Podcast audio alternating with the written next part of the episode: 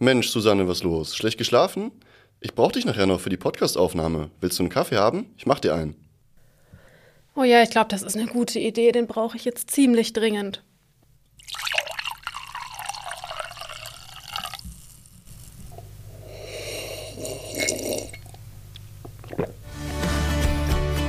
Hey, ihr seid hier beim Vita Moment Podcast. Hier sind Susanne und Niklas für euch, eure Experten für Ernährung, Gesundheit und Wohlbefinden.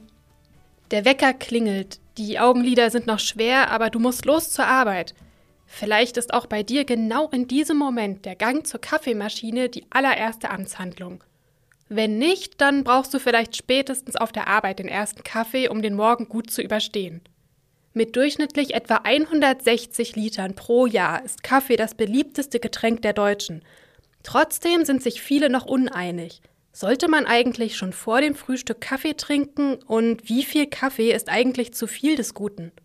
Bei uns erfahrt ihr heute, woher der Kaffee eigentlich kommt, welche gesundheitlichen Effekte das im Kaffee enthaltene Koffein hat, was andere Koffeinquellen wie Schwarz- oder Grüntee von Kaffee unterscheidet und welche koffeinfreien Alternativen es gibt. Wir wünschen euch ganz viel Freude beim Zuhören.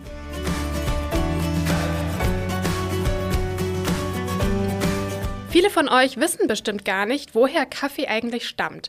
Deswegen begeben wir uns erstmal auf einen kleinen Geschichtsexkurs, damit ihr beim nächsten Kaffeeklatsch mit euren Freunden oder Arbeitskollegen mit eurem neuen Wissen punkten könnt. Das Wort Kaffee leitet sich vom arabischen Kave oder Kawa ab, was so viel bedeutet wie Lebenskraft oder auch Stärke. Der Ursprung des Kaffeeanbaus ist historisch etwas unklar. Es gibt eine nicht belegte Legende, laut der soll der Kaffee von Ziegen in Äthiopien entdeckt worden sein, beziehungsweise eigentlich nicht von den Ziegen, sondern von einem Hirtenjungen, der feststellte, dass seine Ziegen nach dem Essen von einigen Kaffeekirschen etwas munter und heiterer wurden. Ob das tatsächlich so stimmt, werden wir wohl nie erfahren. Das können wir euch nicht sagen. Fest steht aber, dass die Kaffeepflanze im tropischen Afrika entstanden ist und erst mit menschlicher Hilfe auf andere Kontinente wie Mittelamerika, Südamerika und Asien gelangt ist, denn dort wird sie auch heute noch angebaut und verkauft.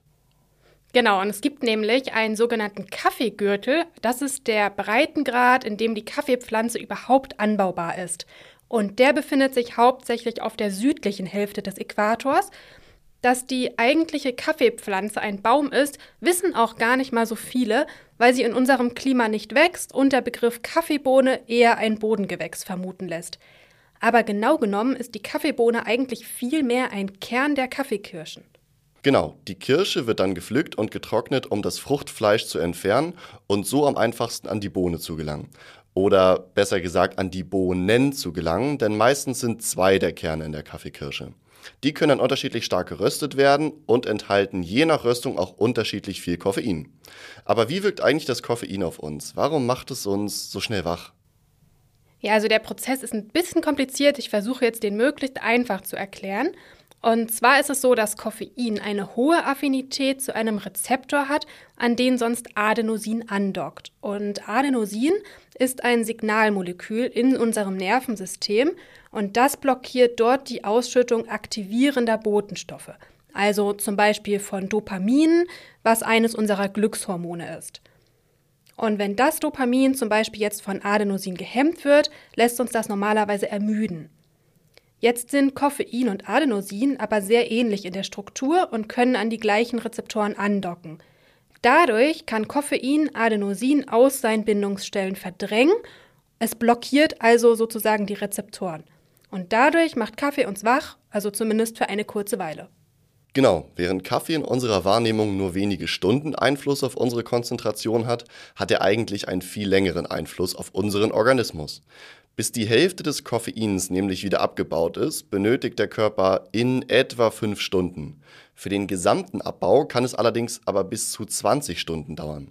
Deswegen raten auch so viele Experten, den letzten Kaffee am frühen Nachmittag zu trinken, also so 14 oder 15 Uhr.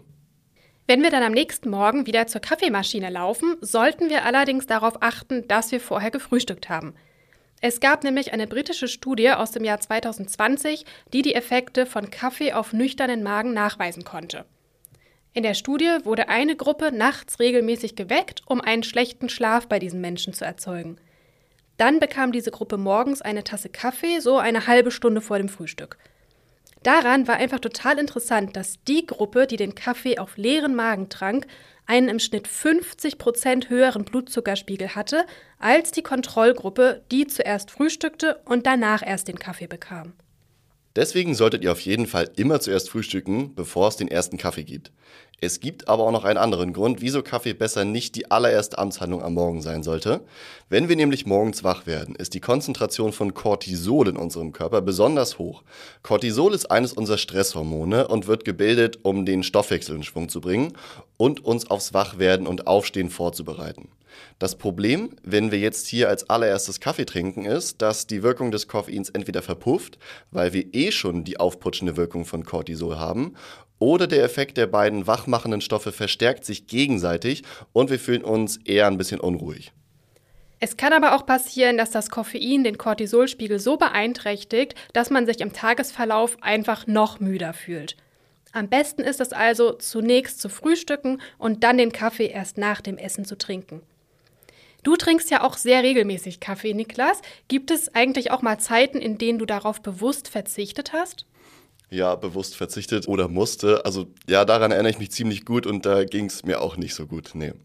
Und wer von euch schon länger Kaffee trinkt und schon einmal in einer Situation war, in der gerade kein Kaffee verfügbar war, weiß bestimmt, wie stark der Gewöhnungseffekt von Kaffee sein kann. Und zwar bereits nach 6 bis 15 Tagen kann hier eine kleine Abhängigkeit eintreten. Das merkt man vor allem dann daran, dass man ohne Kaffee plötzlich gar nicht mehr in die Gänge kommt, total müde ist und Kopfschmerzen hat. Ja, ich kenne das leider auch zu gut und finde es deshalb echt schwierig, wenn man auf einmal darauf verzichten möchte oder vielleicht auch sogar muss. Um zu erklären, woran das liegt, müssen wir jetzt noch einmal zurück zu den Rezeptoren und zu dem Adenosin, über das wir vorhin schon geredet haben. Bleibt der Empfang von Adenosin nämlich häufiger aus, stockt unser Körper nämlich einfach die Anzahl der Rezeptoren auf, die sonst Adenosin empfangen. Das spürt ihr in der Form, dass der Kaffee gar nicht mehr so stark oder lange wirkt wie früher noch und ihr auch viel mehr Kaffeetassen braucht, um morgens wirklich produktiv zu werden. Und komplett ohne Kaffee geht es dann eben auch fast gar nicht mehr. Aber bevor ihr jetzt denkt, dass euch Kaffee dann ja komplett unnötig in eine Abhängigkeit treibt und überhaupt nichts Gutes mit sich bringt, möchten wir euch noch ein paar Vorteile nennen, die Kaffeetrinker haben. Denn Koffein sorgt dafür, dass sich unsere Blutgefäße im Gehirn verengen, was insbesondere Kopfschmerzen lindern kann. Genau deswegen ist Koffein auch in vielen Schmerzmitteln bereits enthalten. Koffein kann aber auch Bluthochdruck und den damit verbundenen Risiken, wie beispielsweise einem Herzinfarkt, entgegenwirken. Außerdem senkt Koffein das Risiko für die Entstehung von Diabetes Typ 2 und kann sogar einen vorbeugenden Effekt auf die Entstehung einer Leberzirrhose haben. Bevor ihr jetzt aber abschaltet und denkt, dass euch 10 Tassen Kaffee am Tag garantiert unsterblich machen und euch für immer jung halten, das stimmt nicht so ganz. Alle diese Effekte sind sehr gering und gehen von einem moderaten Kaffeekonsum von maximal vier Tassen am Tag aus. Also bitte übertreibt es nicht direkt. Und all diese Effekte sind auch nur dann von Vorteil, wenn ihr euren Kaffee ungesüßt trinkt. Denn vier Tassen Kaffee mit jeweils drei Würfel Zucker werden euer Diabetes- und Fettleberrisiko nicht senken, sondern leider ziemlich erhöhen. Es gibt ja aber noch viele weitere Koffeinquellen außer Kaffee, die wir euch heute gerne zeigen wollen. Vorher kommen wir aber noch kurz zu Koffeinquellen, die ihr lieber meiden solltet. Vielleicht sind viele von euch, bevor sie Kaffeetrinker geworden sind, ja auch den Energy Drinks nicht ganz abgeneigt gewesen. Da kann ich mich auf jeden Fall auch an lustige Zeiten erinnern. Aber merkt euch immer, Energy Drinks enthalten teilweise bis zu 60 Gramm Zucker pro Dose und sind keine gute Alternative zu Kaffee. Die sind also wirklich flüssige Kalorien komplett ohne Mehrwert und selbst die meisten zuckerfreien Energy Drinks enthalten so viel Zusatzstoffe und Säurungsmittel, dass man sie am besten gar nicht trinken sollte.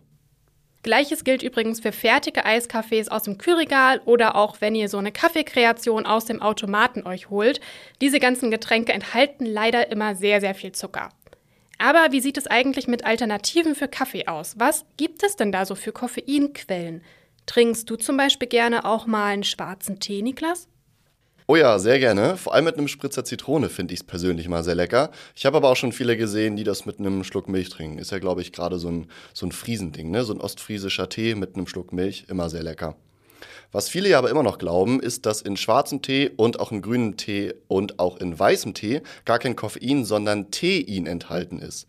Und das stimmt nicht so ganz, denn chemisch gesehen enthalten diese Teesorten das gleiche Koffein wie Kaffee, es wirkt nur etwas anders. Genau, und zwar liegt das daran, dass sich das Koffein im Tee ganz anders als beim Kaffee entfaltet. Die Wirkung setzt nämlich langsamer ein und hält dafür länger an, denn der Wirkstoff ist an die Gerbstoffe im Tee gebunden und die setzen das Koffein im Körper erst nach und nach frei. Das bedeutet, der Organismus kann das Koffein nicht gleich ganz aufnehmen, weshalb die Wirkung eben nicht so schnell kommt wie beim Kaffee. Ich hatte euch ja eben schon gesagt, dass es neben dem schwarzen Tee auch noch grünen und weißen Tee gibt. Die werden alle aus der gleichen Pflanze gewonnen und der grüne Tee ist eine unfermentierte Variante des schwarzen Tees und der weiße Tee ist eine halbfermentierte Variante des schwarzen Tees. Die Vorteile bei diesen beiden Tees ist, dass sie sehr viele Antioxidantien enthalten, also zellschützende Stoffe und deswegen werden ihnen seit Jahrzehnten auch noch viele weitere gesundheitliche Vorteile nachgesagt. Jetzt gibt es aber noch weitere Koffeinquellen, zum Beispiel den Mate-Tee, welcher aus der Mate-Pflanze gewonnen wird. Oder auch Matcha, was japanisch ist und so viel wie gemahlener Tee bedeutet, weil er eine Aufbereitungsvariante des grünen Tee ist. Auch diese beiden enthalten viele Antioxidantien und viele Menschen empfinden die Koffeinwirkung dieser beiden Alternativen ähnlich wie beim schwarzen und grünen Tee als etwas angenehmer und langanhaltender. Achtet allerdings auch hier darauf, dass Matcha mittlerweile in vielen süßem Gebäck enthalten ist und eher eine Werbefunktion hat. Und auch Mate ist hauptsächlich in Kaltgetränken enthalten, von denen sehr viele sehr viel Zucker enthalten. Auch hier gilt, dass der Zucker vermutlich mehr Schaden anrichtet, als euch Mate und Matcha gesundheitliche Vorteile bringen können. Greift also lieber zu den Rohwaren, gießt euch zu Hause euren Tee selber auf oder bestellt ihn ungesüßt in eurem Lieblingscafé. Dann gibt es ja aber noch koffeinfreien Kaffee für alle, die aus gesundheitlichen Gründen oder auch aufgrund der Tageszeit auf Koffein verzichten möchten. Teilweise hat koffeinfreier Kaffee einen etwas schlechten Ruf und vielleicht habt ihr auch schon mal davon gehört, dass entkoffeinierter Kaffee krebserregend sein soll. Ihr könnt jetzt aber aufatmen, denn so ganz kann man das nicht verallgemeinern. Es kommt nämlich immer ganz darauf an, mit welchem Verfahren die Kaffeebohnen entkoffeiniert wurden. Dabei gibt es vier Methoden, die angewendet werden können, um dem Kaffee das Koffein zu entziehen. Zwei davon nutzen bestimmte Chemikalien als Lösungsmittel. Eine Variante ist Ethylacetat oder Essigester auch genannt. Und weil der eigentlich ein natürlicher Aromabestandteil in Obst und Gemüse ist, wird Kaffee, der so entkoffiniert wurde, oft auch als natürlich entkoffiniert bezeichnet. Vielleicht habt ihr das irgendwo schon mal auf einer Verpackung gelesen. Die zweite Variante ist die, die im Verdacht stehen soll, krebserregend zu sein. Dabei wird nämlich Dichlormethan verwendet. Das ist eine Chemikalie, die man sonst aus Abbeizmitteln und entfettenden Mitteln kennt. Deswegen gilt auch für Kaffees, die mit dieser Methode entkoffiniert werden, der maximale Gehalt an Dichlormethan darf 2 Milligramm pro Kilogramm im Kaffee nicht überschreiten. Allerdings hat die Weltgesundheitsorganisation mal ausgerechnet, wie viel entkoffinierten Kaffee man täglich, also auf die Lebensdauer eines Menschen bezogen, trinken müsste, damit diese 2 Milligramm pro Kilogramm Kaffee gesundheitliche Folgen hätten. Und das wären ungefähr 860 Liter. Jeden Tag. Ein Leben lang. Ja, Susanne, ich weiß gar nicht, warum du da jetzt so lachst. Das klingt für mich nach einem ganz normalen Montag. Nur, dass die meisten die Koffein-Variante wahrscheinlich bevorzugen würden. Also, Spaß beiseite. Außerdem gibt es ja noch zwei komplett chemiefreie Varianten, die in Europa die einzigen sind, die wir für Bio-Kaffees verwenden dürfen. Das wäre nämlich einmal das Schweizer Wasserprozessverfahren. Hier werden die grünen Kaffeebohnen mit Wasser getränkt um das Koffein zu lösen und das Wasser durch einen Aktivkohlefilter geleitet, wo es dann hängen bleibt. Das gefilterte Wasser wird dann wieder zum Bohnentränken verwendet und das Ganze wird so oft wiederholt, bis die Bohnen nur noch 0,1% Koffein beinhalten. Als letztes gibt es dann noch die Möglichkeit, mit Wasserdampf behandelte Bohnen bei sehr hohem Druck mit CO2 zu spülen. Dabei wird das Koffein aus den kleinen Bohnen herausgedrückt, im Prinzip. Dieses Verfahren ist aber leider relativ aufwendig und auch teuer. Für alle, denen der entkoffinierte Kaffee vielleicht so gar nicht zusagt oder sie die Säure einfach nicht so gut vertragen, gibt es auch noch tolle andere koffeinfreie Kaffeealternativen. Zum Beispiel Eichelkaffee, der besteht aus gerösteten und gemahlenen Eicheln und lässt sich kostenlos selber zu Hause machen. Außerdem gibt es noch Dinkelkaffee, der ist eine Art Instant-Kaffee aus Dinkelkörnern und lässt sich in vielen Supermärkten finden. Ähnlich funktioniert es auch mit Malzkaffee, den einige von euch vielleicht auch als Gerstenkaffee oder Kinderkaffee kennen. Hier werden Gerstenkörner zum Keim gebracht und dann wieder getrocknet. Dann gibt es noch den Zichorienkaffee. Der besteht aus gerösteten und gemahlenen Wurzeln der Wurzelzichorie. Und noch eine berühmte Trendalternative, und zwar der Lupinenkaffee. Der wird aus Samen der Süßlupine gewonnen und ich muss sagen, ich bin seit Jahren Kaffeetrinker und stand immer relativ kritisch zu so Kaffeealternativen, aber mir wurde neulich zum ersten Mal ein Lupi Latte angeboten und ich muss zugeben, der war ziemlich lecker. Wer von euch bis hier jetzt dran geblieben ist, muss ein echter Kaffeeliebhaber sein. Und genau für die haben wir jetzt noch eine tolle Neuigkeit. Pünktlich zum Internationalen Tag des Kaffees kommt nämlich heute, den 1.10., unser beliebtes Daily Flavor in der neuen Sorte Kaffee Karamell in unseren Shop. Damit könnt ihr wunderbar Joghurts oder auch Desserts verfeinern oder euch super einfach einen koffeinfreien Milchkaffee zaubern. Das Geschmackspulver findet ihr wie auch unsere anderen Produkte wie immer unter vitamoment.de. Ja, dann lass uns doch einmal noch kurz zusammenfassen, was wir heute mitnehmen können. Punkt 1. Die Kaffeebohne ist eigentlich ein Kaffeekern und enthält Koffein. Punkt 2. Koffein besetzt die Rezeptorenstellen, an die sonst Adenosin andockt, wodurch wir für eine Weile wacher und konzentrierter sein können. Allerdings tritt der Gewöhnungseffekt relativ schnell ein. Punkt 3. Ein moderater Kaffeekonsum hat viele gesundheitliche Vorteile, aber wir sollten nicht viel mehr als vier Tassen am Tag trinken und zur Liebe unseres Blutzuckers vor dem ersten Kaffee immer lieber gefrühstückt haben. Punkt 4. Schwarzer, grüner und weißer Tee, Mate-Tee und auch Matcha enthalten ebenfalls Koffein und Antioxidantien. Der Koffeineffekt setzt oft aber später ein als bei Kaffee, hält dafür aber auch spürbar länger an. Punkt 5. Es gibt viele tolle koffeinfreie Kaffeealternativen wie Eichelkaffee, Dinkelkaffee, Malzkaffee, Zichorienkaffee und Lupinenkaffee, die ihr austesten könnt. Wir hoffen, euch hat diese Folge gefallen und wollen wie immer wissen, wie ihr uns findet. Deswegen nutzt doch gerne die Kommentarfunktion bei Spotify, bewertet uns oder schickt uns einfach direkt eine Mail an podcast@vitamoment.de. Bis zum nächsten Mal. Tschüss, bis dann.